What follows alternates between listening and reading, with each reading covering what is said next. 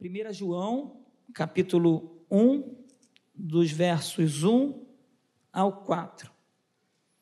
Todos acharam? Amém? Diz assim a palavra do Senhor, na primeira carta de João, capítulo 1, versículo 1. O que era desde o princípio, o que ouvimos, o que vimos com os nossos próprios olhos, o que contemplamos e as nossas mãos apalparam a respeito do Verbo da vida. E a vida se manifestou e nós a vimos e dela damos testemunho. E anunciamos a vocês a vida eterna, que estava com o Pai e nos foi manifesta. O que vimos e ouvimos, anunciamos também a vocês, para que também vocês tenham comunhão conosco. Ora, a nossa comunhão é com o Pai e com o seu Filho Jesus Cristo. Escrevemos estas coisas para que a nossa alegria seja completa. Senhor, por graça e misericórdia, fala conosco, Senhor, através dessa mensagem, fala comigo, com a sua igreja. Ó Deus, que seja um momento, Pai, em que possamos parar, analisar tudo aquilo que o Senhor vai falar conosco. Por misericórdia, por graça, Senhor. Fale conosco nessa manhã e que somente o teu nome, Senhor, seja glorificado em nome de Jesus. Amém. Meus irmãos, essa, essa carta que João ele escreve, que ele fala a respeito do verbo da vida, a respeito de nós termos comunhão com Deus, é uma carta que ele escreve por volta do ano 80, 90, depois de Cristo, em um período em que a igreja do Senhor estava sendo muito perseguida, e pelo fato dessa perseguição, a igreja ela estava se enfraquecendo espiritualmente. Havia um enfraquecimento dos irmãos daquela igreja. O templo havia sido destruído por causa daquela grande perseguição dos romanos. E eles destroem o templo em 70 depois de Cristo. E os cristãos ali, não os judeus, mas os cristãos começam a se dispersar. Começam a fugir a perseguição, tanto dos romanos quanto dos judeus, dos, né, aqueles que, as autoridades que perseguiam os cristãos, a pressão era tão forte que muitos cristãos não estavam conseguindo manter a sua fé no Senhor. Muitos cristãos estavam se enfraquecendo, se desviando para outros caminhos. E eles se espalhavam pelas, pela, pela, pelo território romano, pelo império romano, e João ele ele vê a necessidade de poder levar, levar uma palavra para aquele povo que estava passando por esse, por esse momento de enfraquecimento, de perda de fé. E ele escreve essa palavra, essa carta, para fortalecer os irmãos que estavam passando por essas necessidades, por esse enfraquecimento. Não havia por parte da igreja um comprometimento com os ensinamentos dos apóstolos, com os ensinamentos de Jesus. Esse comprometimento tinha acabado. Eles estavam se conformando com o padrão daquele mundo e acabavam que estavam se moldando a esse padrão.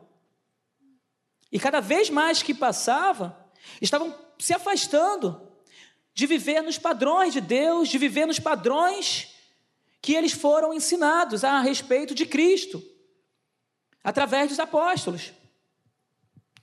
E o tempo ia passando e eles iam se enfraquecendo cada vez mais da sua fé. E muitos falsos ensinamentos afetavam essa igreja. E com isso afetava a fé cristã. A fé que tinha sido plantada através de Jesus, a fé que tinha sido plantada através dos apóstolos. E João ele escreve essa carta para assegurar os verdadeiros cristãos daquele tempo que eles possuíam a vida eterna. Ele queria deixar claro: vocês possuem a vida eterna em Cristo Jesus. E João ele falava com autoridade, porque ele era testemunha daquilo que ele tinha vivido e vivido há alguns anos antes. Ele foi uma testemunha ocular, ele andou com Jesus. E esses irmãos, esses cristãos, eles eram pessoas como eu e você. Pessoas que não haviam tido esse contato direto com Jesus. Eles não tinham ouvido o que João ouviu, eles não tinham visto o que João viu. Mas João ele passa para eles tudo aquilo que eles que ele viveu, tudo aquilo que os apóstolos viveram, tudo aquilo que Jesus passou para ele, e ele começa a falar nessa carta de forma maravilhosa, para que aqueles cristãos pudessem entender. E ele fala de uma forma direcionada também para os gregos, de uma forma geral, para que eles pudessem entender que Jesus, ele estava vivo, que Jesus não havia morrido, simplesmente, mas que ele, ao terceiro dia, havia ressuscitado e que todos aqueles que crescem em Jesus tinham a vida eterna. Porém, muitos se enfraqueceram de sua fé, muitos se distanciaram do Senhor e deixaram o tempo e moldando eles da forma que eles permitiam. Mas só vai crer naquelas palavras, ou só os homens que creram naquela palavra foram homens que verdadeiramente tinham guardado a palavra de Jesus e que tinham algum tipo de conhecimento para crer no que João estava falando. E com isso a sua fé se acendeu novamente, e eles passaram a entender que não é verdade. Eu não posso permitir que a minha fé esmoreça, eu não posso permitir que eu enfraqueça, eu não posso permitir que, que eu viva uma vida conforme eu andava outrora. Eu preciso manter a minha fé em Cristo e voltar àquele primeiro amor que eu tinha quando os apóstolos pregavam. Mas como muitos se dispersaram e alguns morreram, a fé foi se, enfraquecendo. E aqueles que conheciam a Jesus de alguma forma tiveram sua fé fortalecida através da palavra que João estava pregando para eles através dessa carta. E nós, para os dias de hoje, nós precisamos também ouvir essa palavra e voltar a ter as experiências que nós tivemos em outro tempo de nossa vida.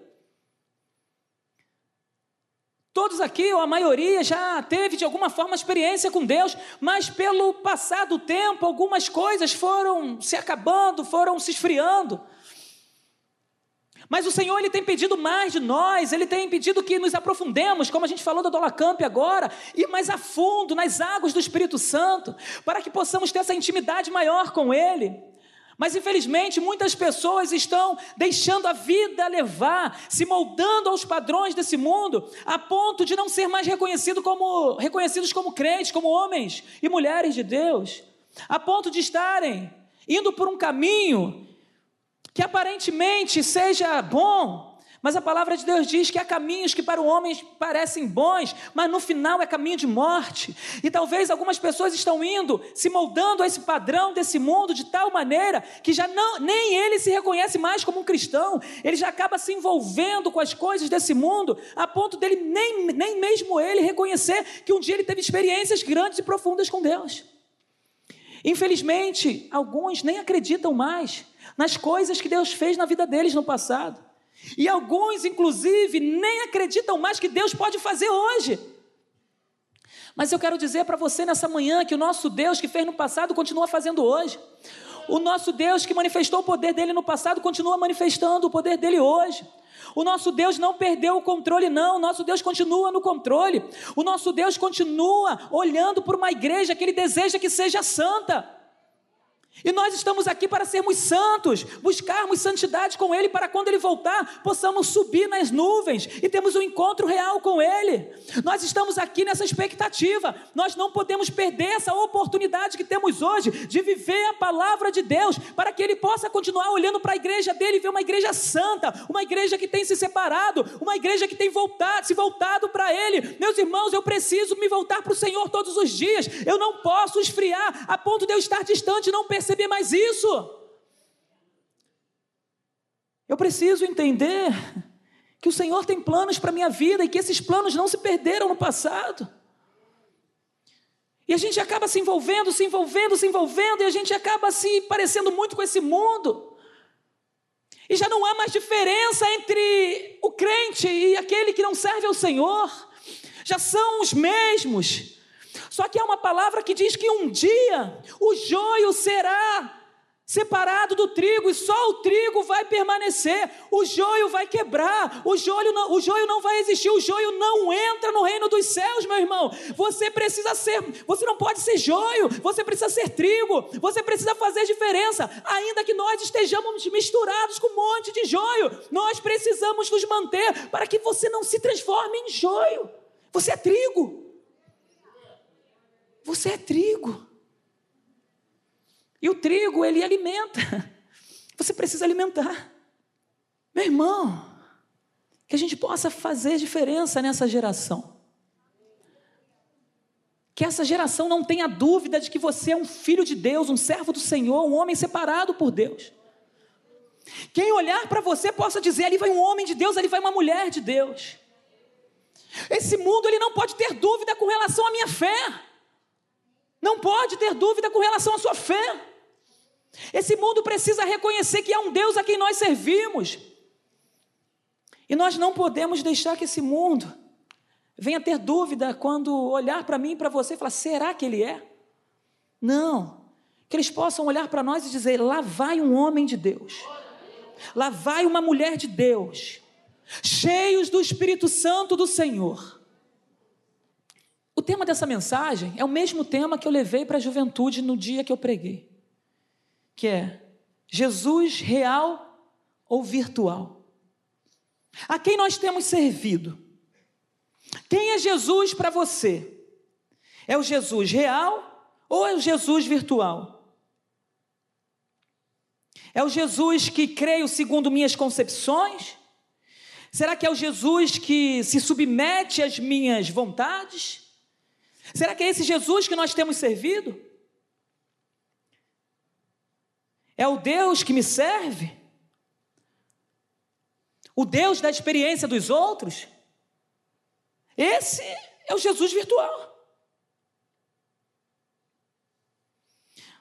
Mas, mas que eu não conheço, não tenho intimidade ou relacionamento, é um Jesus virtual, não conheço. Não tenho relacionamento com Ele.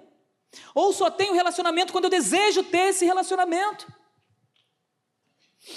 Como muitas vezes nas redes sociais, nós vemos pessoas perfeitas, mas não conhecemos o que passa no, o que passa no íntimo dessas pessoas. Porque o mundo virtual é assim.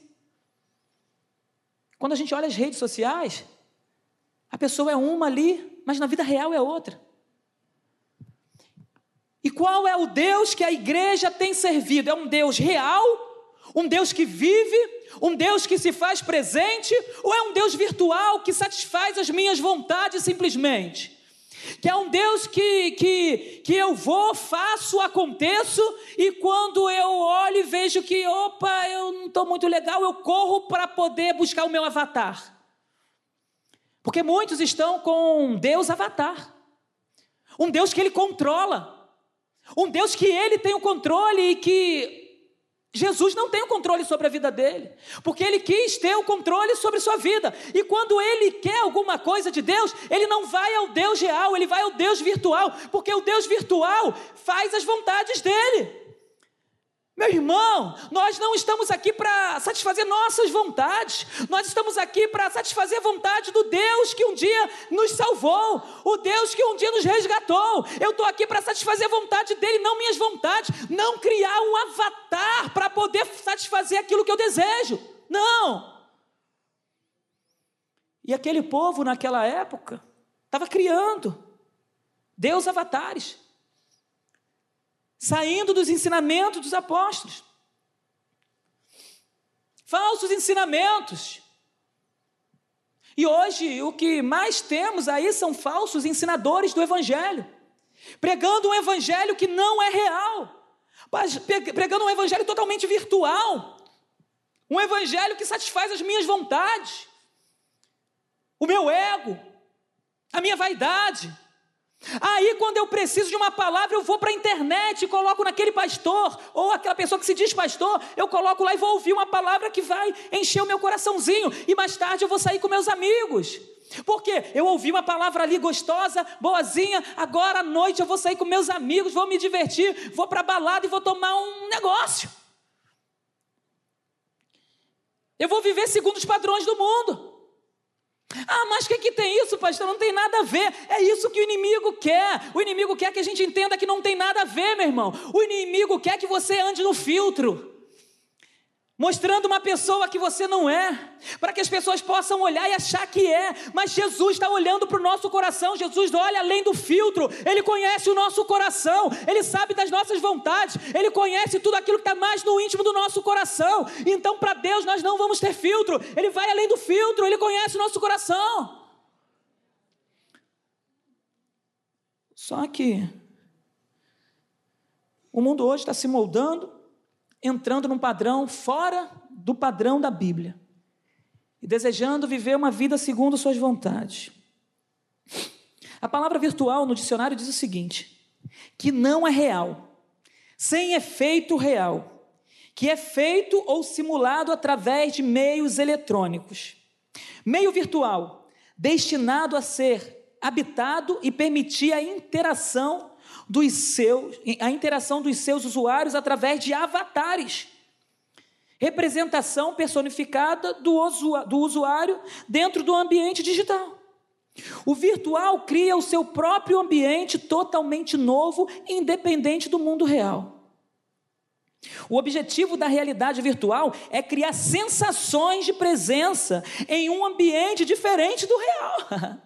sensações, ai, eu tô gostou, eu tô gostando. Ai, tá tão gostosinho aqui. Ai, tá tão assim, tá tão aquilo. É uma sensação. Ai, eu vou lá para a internet, vou focar ali naquela palavra que vai encher ali o meu coração momentaneamente, porque você não tem comunhão com Deus. No dia a dia não tem comunhão com Deus, não tem comunhão com a igreja e simplesmente quer se alimentar de algo que não é real para sua vida e você quer se enganar achando que isso é real. Não é real. Real é aquilo que Deus faz na nossa vida no dia a dia, meu irmão.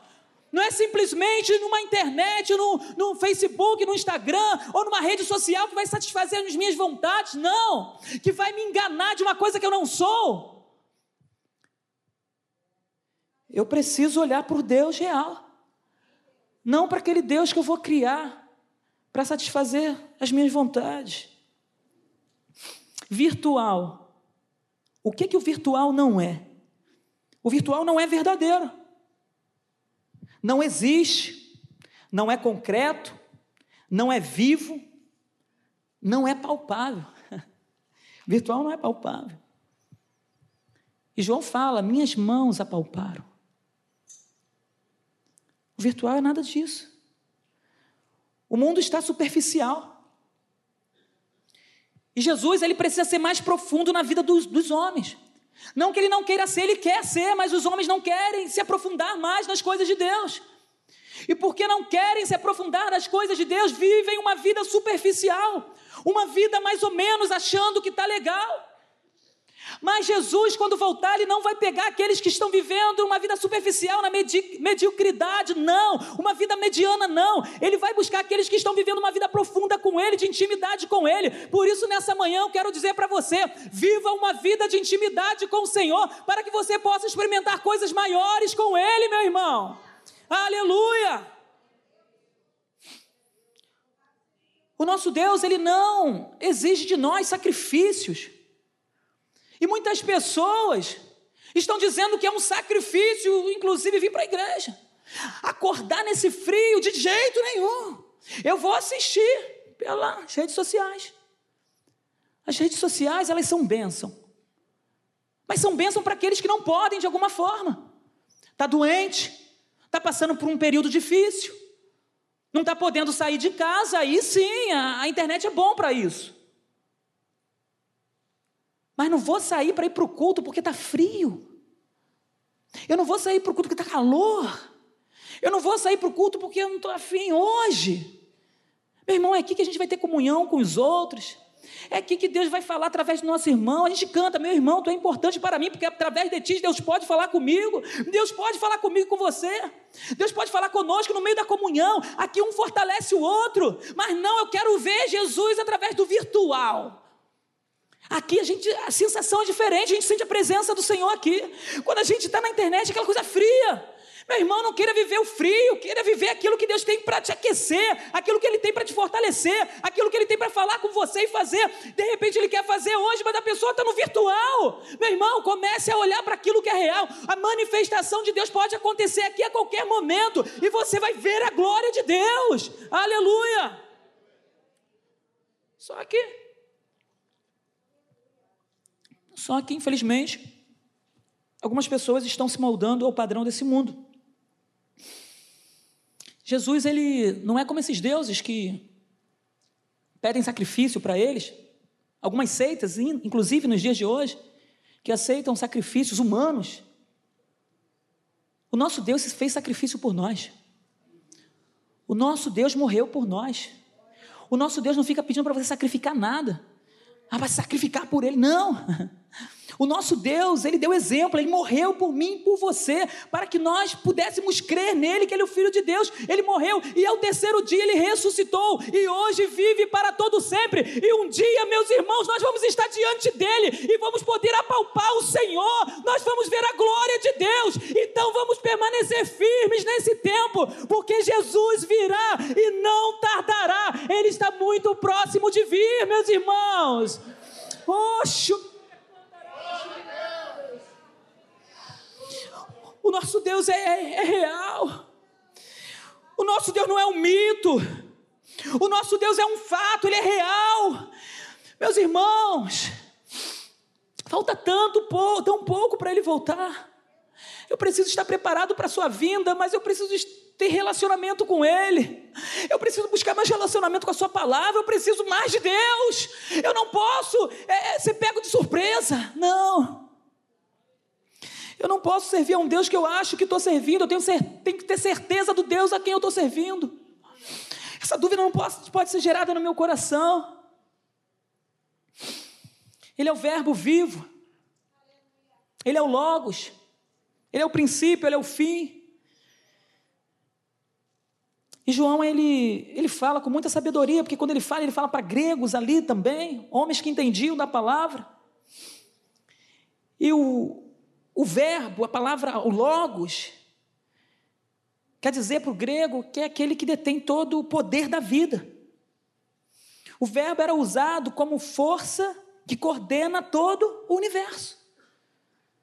Tanto é que quando um grego conversava com outro grego, eles olhavam para o céu e eles perguntavam um para o outro: como é que essas estrelas não se chocam umas contra as outras?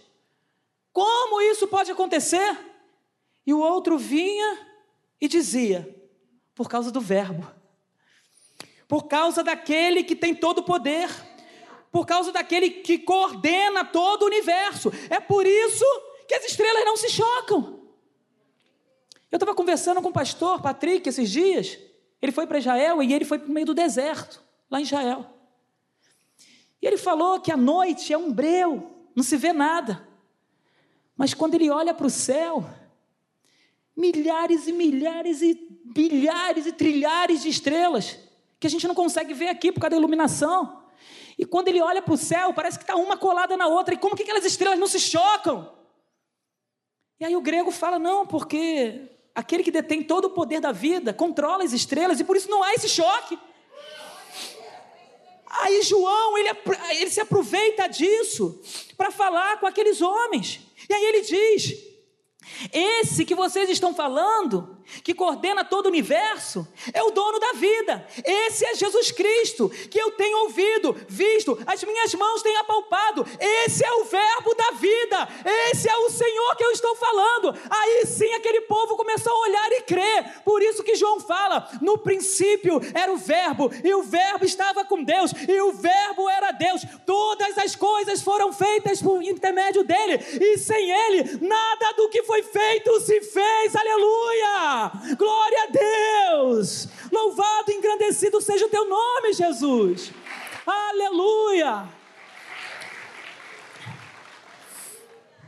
E ele acrescenta: E o Verbo se fez carne e andou entre nós, cheio de graça e de verdade, e vimos a sua glória, glória como a do unigênito do Pai É esse que eu estou falando, que tem todo o poder nas palmas de suas mãos. É esse quem controla o universo, meu irmão. Eu preciso usar isso, eu preciso usar essa palavra para anunciar esse povo que está servindo a outros deuses e anunciar que o nosso Deus, o Verbo da vida, é quem tem todo o poder. Não é o homem, não é a mulher, não é a autoridade, não são reis, não são presidentes. É o nosso Deus que tem todo o poder nos céus e na terra. Aleluia! Glória a Deus! Aleluia! Nosso Deus não é um Deus virtual, nosso Deus é um Deus real que caminha conosco todos os dias. Nós podemos ouvir o nosso Deus, nós podemos falar com o nosso Deus. E como eu disse agora há pouco, um dia nós estaremos face a face com o Senhor. Meus irmãos, esse é o momento que eu mais espero da minha vida. É o momento em que eu vou ver meu Jesus, meu Cristo, face a face. E eu vou é, viver com Ele a eternidade. Só que o que as pessoas nos dias de hoje estão fazendo é dando prioridade para tudo aquilo que irá satisfazer suas necessidades reais. Nós temos algumas necessidades reais que são, são corretas, que não tem nada de errado fazer, pelo contrário, nós precisamos necessidade do trabalho, de estudar, de fazer uma boa faculdade, de cuidar da nossa saúde, né? de ir lá dar uma malhada na academia, isso é, é bom. De ir nas nossas férias fazer a nossa viagem, de conhecer alguns lugares, de se divertir com a nossa família, com nossos filhos, esposa. De repente parar em um dado momento, até assistir algum programa legal que venha ajudar nada que venha atrapalhar na sua vida com Deus, vou lá parar meia hora, uma horinha e ver um, alguma coisa. Uns jogos, galera que gosta de um jogo de futebol ou outros jogos, é pecado? Não. É até bom de vez em quando, né? Ver um jogo. Mas isso não pode ser prioridade na minha vida. Essas prioridades são reais para, que as, para, para as pessoas que querem satisfazer suas vontades reais e momentâneas. O trabalho, ele é real? É, mas eu preciso trabalhar dentro da minha carga horária, dar o meu melhor ali e pronto. Vou dar meu melhor, vou receber meu salário, mas tem que dar meu melhor, tem que trabalhar bem. Vou trabalhar. Mas eu não posso também deixar o meu trabalho tomar o espaço de Jesus na minha vida. Vou levar trabalho para casa demasiado, porque não resolve o trabalho, no, o trabalho lá no seu local, aí leva para casa e aquilo ocupa e você não consegue, não sabe administrar o trabalho. Aí isso ocupa o espaço de Deus. Ou então sai do trabalho e vai fazer resenha com os amigos. Todo dia isso. Não que uma vez ou outra você possa ir lá conversar com eles e tal, tomar um refrigerante, né, comer alguma coisa. Legal, você não é antissocial. Mas aí fazer disso uma rotina, todo dia que eu saio do trabalho, eu vou lá e vou fazer uma resenha com meus amigos, porque eu não quero chegar em casa. Quero chegar em casa o mais tardar possível. Aí fica fazendo aquela resenha. Aí o tempo que está ali poderia estar tá meditando na lei do Senhor, na palavra do Senhor, mas não. Aí prioriza. Aí o trabalho, ao invés de ser bênção, passa a ser maldição, porque está te tirando do centro da vontade de Deus. A faculdade, aí sai da faculdade, vou lá zoar com meus amigos e tal, bater um papo, ficar lá o tempo todo, na resenha, tomando alguma coisa e tal, um refrigerante. Né? E vou lá tomar. A faculdade é bênção. Não estou falando que a faculdade é maldição, não, é bênção, tem que estudar mesmo. Fiz duas, estou fazendo a terceira agora. Tem que estudar, tem que buscar. Porém, a faculdade não pode ser impedimento para a sua vida com Deus. Eu estou lendo que só Jesus nesse período, misericórdia, estou lendo muito. Só que a leitura não pode ser impedimento para que eu venha ler mais a Bíblia.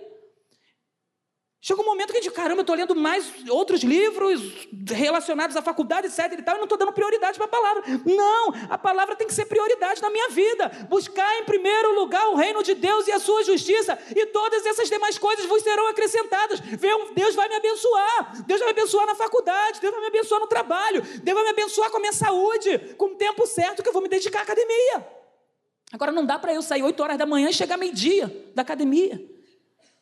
Até porque seu corpo não vai aguentar. O que você está fazendo o tempo todo na academia, esse tempo todo? Três, quatro horas de academia.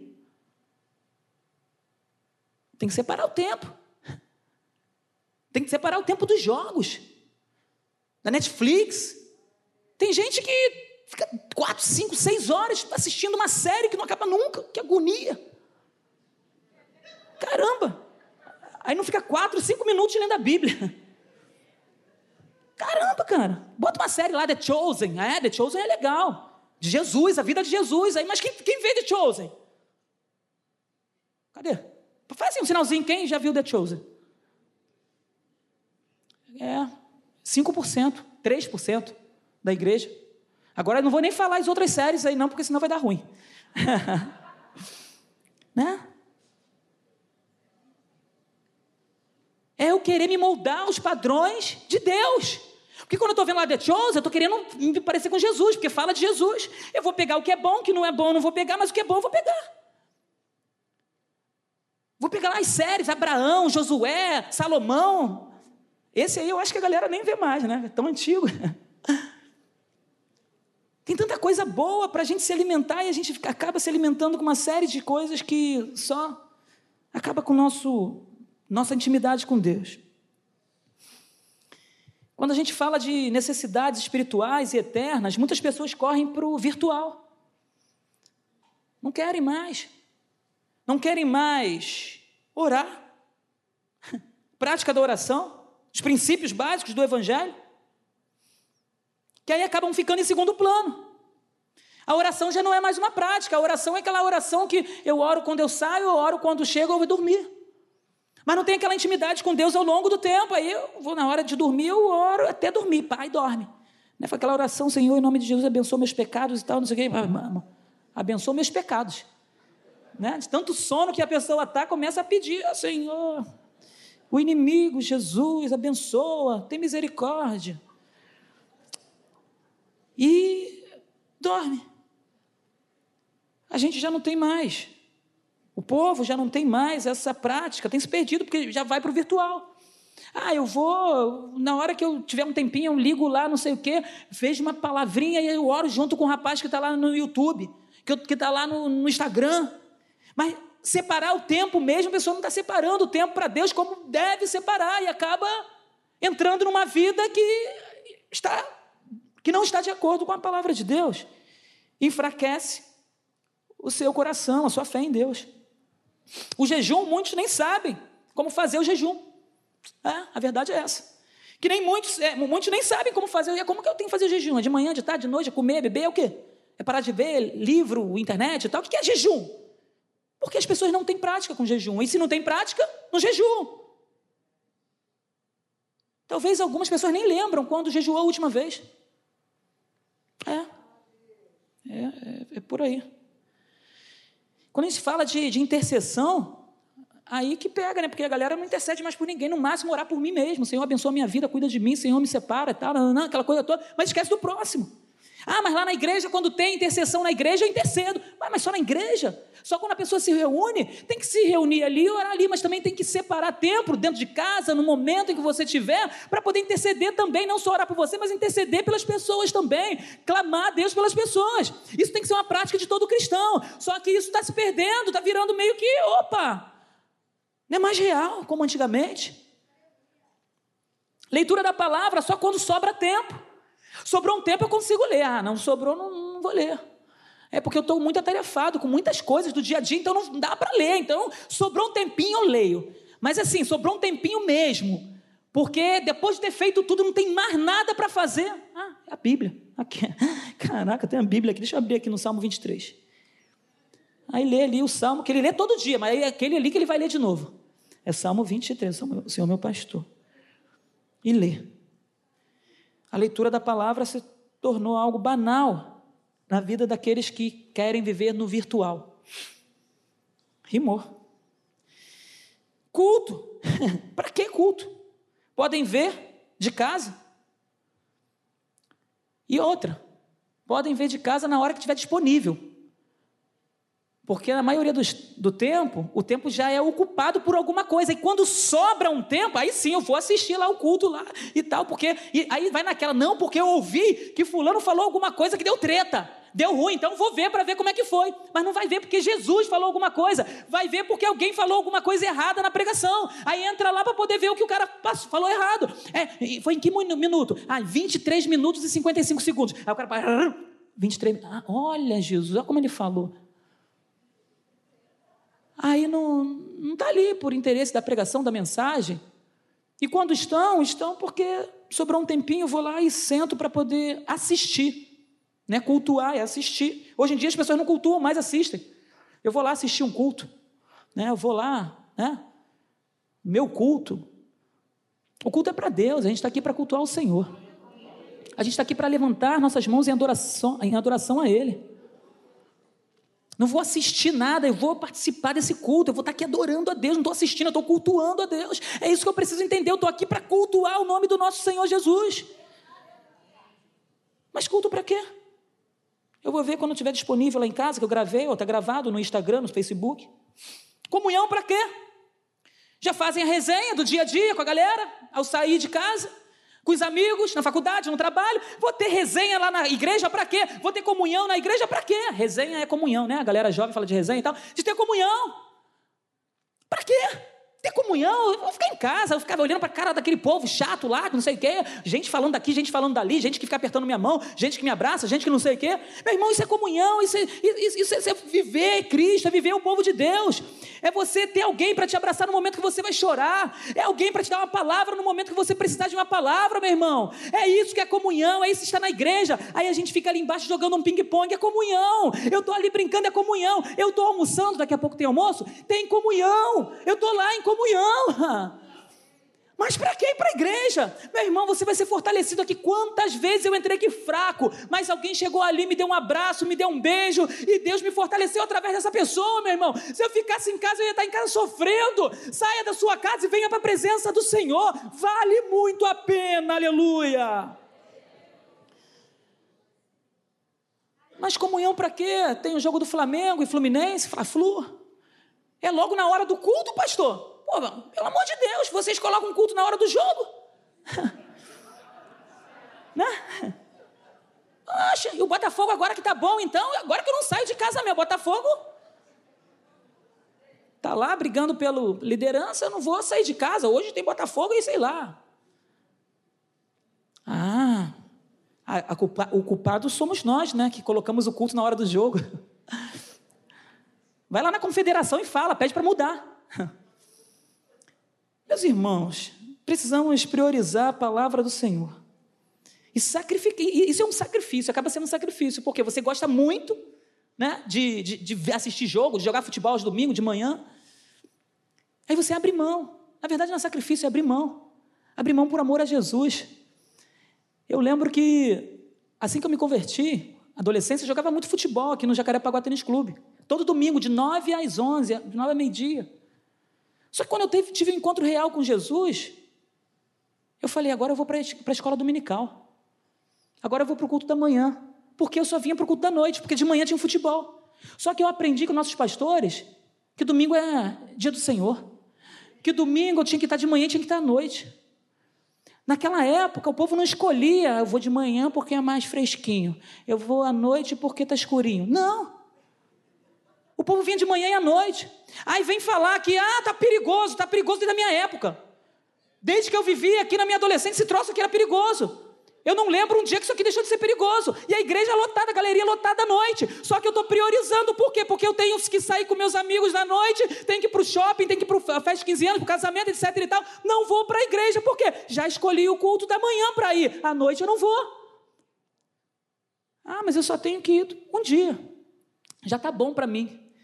Meus irmãos, se eu não pudesse trabalhar e vir para a igreja todos os dias, segunda, terça, quarta, quinta, sexta, sábado, domingo, de manhã à noite, eu viria todos os momentos, porque eu sei que quanto mais eu estar perto do Senhor, mais íntimo eu vou estar dele. E quanto menos eu estiver perto dele, menos intimidade eu vou ter dele. Então eu preciso estar com ele o máximo de tempo que eu puder enquanto eu viver. Eu não posso ficar escolhendo o culto da manhã ou o culto da noite, pelo amor de Deus.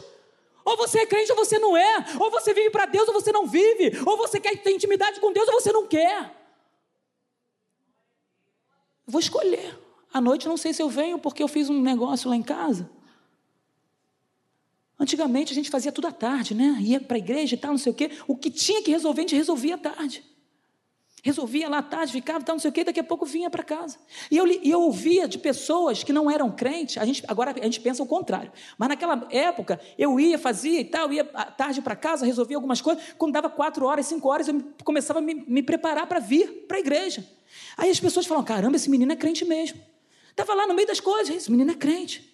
Pô, ele está ele tá abrindo mão de algumas coisas para poder ir para a igreja. A minha mãe começou a olhar para mim, meu pai começou a olhar para mim. Eles olhavam para mim e começaram a ver uma mudança de vida, porque de manhã eu estava no futebol e à noite eu estava no baile. Só que a minha vida mudou. De manhã eu estava na igreja e à noite eu estava na igreja também. Deixei de ir para baile, deixei de ir para pagode, deixei de ir para samba, para poder viver na presença do Senhor. E agora alguns querem inverter o negócio. Começam na igreja, nascem na igreja e quando vão crescendo vão perdendo essa essência. Não permita que essa essência saia de você. Jesus Cristo quer você pertinho dele para que ele seja íntimo de você todos os dias, meus irmãos irmãos. Aleluia! Glórias ao nome do Senhor Jesus. Para essas coisas, as pessoas estão buscando o Jesus virtual, aquele que ele pode manipular, que pode criar um avatar, que só será buscado quando a necessidade aparecer. Não buscam por amor, mas sim por medo ou por algum fato que venha acontecer em sua vida. Aí nesse momento, querem buscar o Deus real ficou a vida toda no, o tempo todo no virtual. Só que quando viu que não dava mais e tal, não sei o quê, aí busca. Sim, ele diz para vir após mim, todos vós que estão estáis cansados e sobrecarregados. Sim, ele diz para vir. Mas nós que já tivemos um encontro com o Senhor, nós não podemos viver uma vida assim, meu irmão. A gente tem que priorizar o tempo que a gente tiver para estar na presença do Senhor. Porque quando a gente de repente vê que o negócio está apertando e tentar correr, pode ser que seja tarde demais. E como o nosso Senhor está às portas, pode ser que quando você buscar, você vai se deparar com alguma coisa e vai falar: Meu Deus, Jesus voltou e eu fiquei. Mas por quê? Porque vivi numa vida virtual, uma vida que, de satisfação pessoal, uma vida que estava ali é, alegrando o meu coração, meu ego estava bacana, minha vaidade, mostrando para todo mundo aquilo que eu não era, e lá no Instagram fazendo selfie, com filtro, com um monte de coisa, vivendo uma vida que não era sua, para que as pessoas pudessem olhar com você, para você com admiração, para que você pudesse ser aceita. Meu irmão, quero te falar uma coisa nessa noite, nessa manhã. Prefira ser rejeitado por esse povo daqui da terra e ser aceito por Jesus. Não tenha esse desejo de ser aceito lá na sua faculdade, no seu trabalho, onde quer que você estiver, ser aceitado ali, porque muitas vezes nós vamos ser aceitados ali, porque nós vamos passar a fazer o que eles fazem, e quando a gente começar a fazer o que eles fazem, a gente vai estar fazendo segundo aquilo que Deus não quer que façamos, vamos ser aceitos por eles, mas rejeitados por Deus. Que Deus tenha misericórdia de nós que eu abra mão daquilo que o mundo me oferece, para eu poder ser aceito por Jesus. Que eu não tenha um Jesus avatar, que o meu Jesus seja real, seja o Deus da Bíblia, o Deus da palavra dele o Deus que desceu, o Deus que viveu, o Deus que morreu e o Deus que ressuscitou. Que esse seja o meu Deus real e que eu sirva a esse Deus para todo sempre, até a sua volta. E quando ele voltar, eu possa estar firme para subir com ele nas alturas e viver a eternidade com ele em nome de Jesus. Amém. Amém. Que Deus abençoe a sua vida nessa manhã. Em nome de Jesus.